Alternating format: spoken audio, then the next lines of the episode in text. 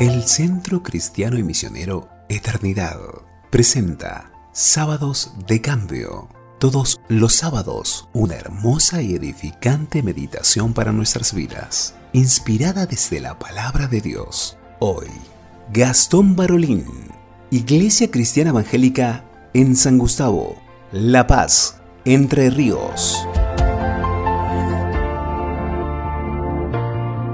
Hola, ¿cómo están? En primer lugar, quiero agradecer al Centro Cristiano y Misionero Eternidad eh, con este programa especial de los días sábados que se llama Sábados de Cambio. Quiero agradecer la invitación para poder compartir un breve pensamiento de la palabra de Dios. El título que le puse a este pensamiento se llama No descollan, pero apoyan. Pensando en los actores de reparto que aparecen en una obra de teatro, que generalmente existen los actores principales, pero también existen los actores de reparto. Sin ellos, la obra no está completa. En la obra de Dios también es igual. Existen los actores de reparto. Quizás no son los grandes de la Biblia, pero sí juegan un papel de gran importancia en la obra de Dios. No descollan, pero apoyan. Son esos fieles hermanos que siempre están, quería que nos podamos detener en uno de ellos. No fue un gran predicador, no fue un discípulo predominante, no fue un misionero destacado. No descolló, pero sí apoyó. Nos referimos al cartero Epafrodito.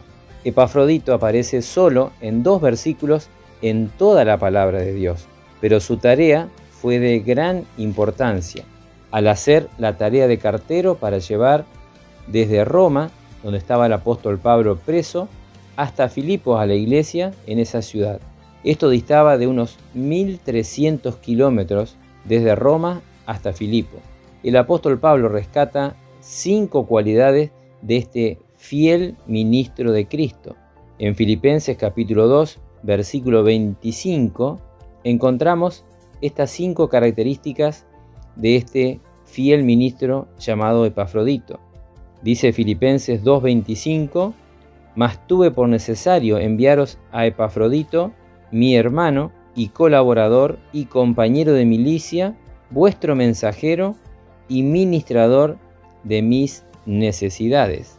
Las cinco características son, como hemos leído, en primer lugar hermano, en segundo lugar colaborador, en tercer lugar compañero, en cuarto lugar mensajero y por último ministrador. Pensemos brevemente lo que el apóstol Pablo está destacando de este hermano Epafrodito. En primer lugar, hermano le llama. Vemos acá como Pablo en primer lugar destaca que es hermano en la fe. Epafrodito había sido salvo por la preciosa sangre de Cristo y ahora estaba sirviendo al Señor haciendo de cartero. En segundo lugar, en 1 Corintios capítulo 3, versículo 5 hasta el versículo 9, el apóstol Pablo también escribe a la iglesia en Corinto lo siguiente, ¿qué pues es Pablo y qué es Apolo? Servidores por medio de los cuales habéis creído, y esto según lo que a cada uno concedió el Señor. Versículo 6 dice, yo planté, Apolo regó, pero el crecimiento lo ha dado Dios. Así que ni el que planta es algo, ni el que riega, sino Dios que da el crecimiento. Y el que planta y el que riega son una misma cosa, aunque cada uno recibirá su recompensa conforme a su labor. Porque nosotros somos colaboradores de Dios, y vosotros sois labranza de Dios, edificio de Dios. En este pasaje, el apóstol Pablo resalta esta buena característica de ser colaboradores de Dios, para que la causa de Cristo avance y más personas puedan conocer a Cristo como Salvador personal. El hermano Epafrodito fue un gran colaborador en la misión del apóstol. En tercer lugar, de característica de Epafrodito, vemos que Pablo dice compañero. Qué bueno es tener a nuestro lado cuando servimos al Señor, tener hermanos compañeros de milicia. En la lucha diaria del creyente es muy importante contar con este tipo de hermanos que apoyan el trabajo en la obra. Segunda Timoteo capítulo 2, versículo 1 al 4, Pablo estaba nombrando cosas de Timoteo y dice, tú pues, hijo mío, esfuérzate en la gracia que es en Cristo Jesús. Lo que has oído de mí ante muchos testigos, esto encarga a hombres fieles que sean idóneos para enseñar también a otros. Tú pues, sufre penalidades como buen soldado de Jesucristo. Ninguno que milita se enreda en los negocios de la vida a fin de agradar a aquel que lo tomó por soldado. Qué importante esa frase que dice, sin enredarnos en los negocios de la vida. En cuarto lugar, la característica que Pablo ve en Epafrodito dice mensajero. Esta era la gran tarea de un hermano de gran valor para el apóstol Pablo. En el mismo Filipenses capítulo 2, versículo 29, dice, recibidle pues en el Señor con todo gozo y tened en estima a los que son como Él. Tened en estima es lo mismo que decir gran valor. Epafrodito fue un gran valor para el apóstol Pablo. Fue ese mensajero que él necesitó. Llevar la carta a los filipenses durante esos 1300 kilómetros no fue tarea fácil, pero sí Epafrodito cumplió su objetivo, que le llevó quizás por lo menos siete semanas caminando. Hoy nos toca a nosotros llevar el mensaje de salvación en Cristo Jesús. Pablo lo dice en 2 Corintios capítulo 3, versículo 2, nuestras cartas sois vosotros, escritas en nuestros corazones, conocidas y leídas por todos los hombres, siendo manifiesto que sois cartas de Cristo expedida por nosotros, escrita no con tinta, sino con el Espíritu del Dios vivo, no en tablas de piedra, sino en tablas de carne del corazón. Pablo lo dice claramente, nuestras cartas sois vosotros. Y este era la cuarta característica de Epafrodito, ser el mensajero que llevó el mensaje de salvación, el mensaje de la carta de Pablo a los filipenses.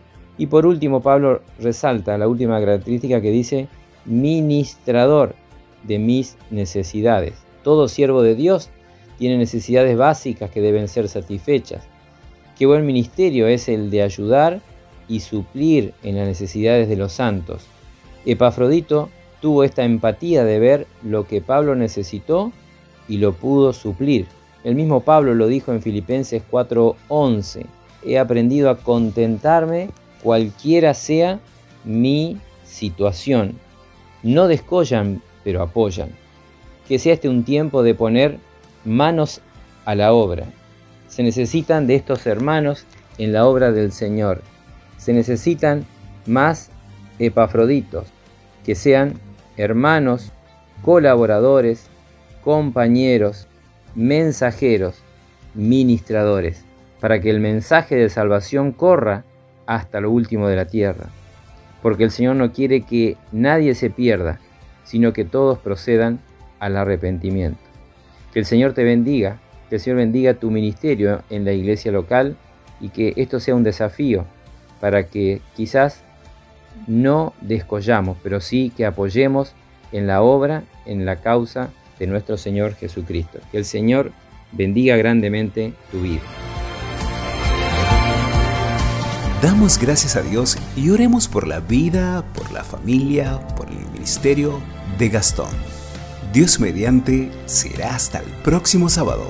Antes, escuchemos la música de Damaris Guerra con Tercer Cielo, Oro por ti.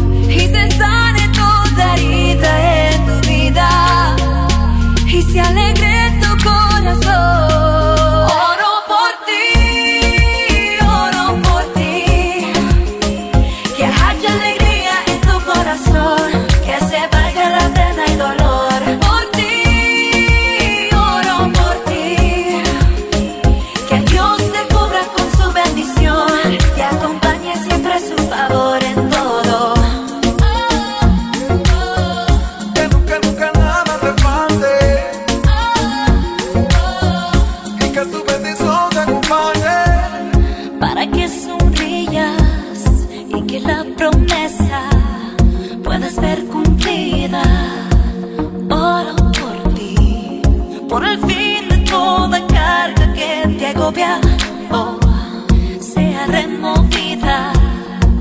Oro por ti, Dios está en control.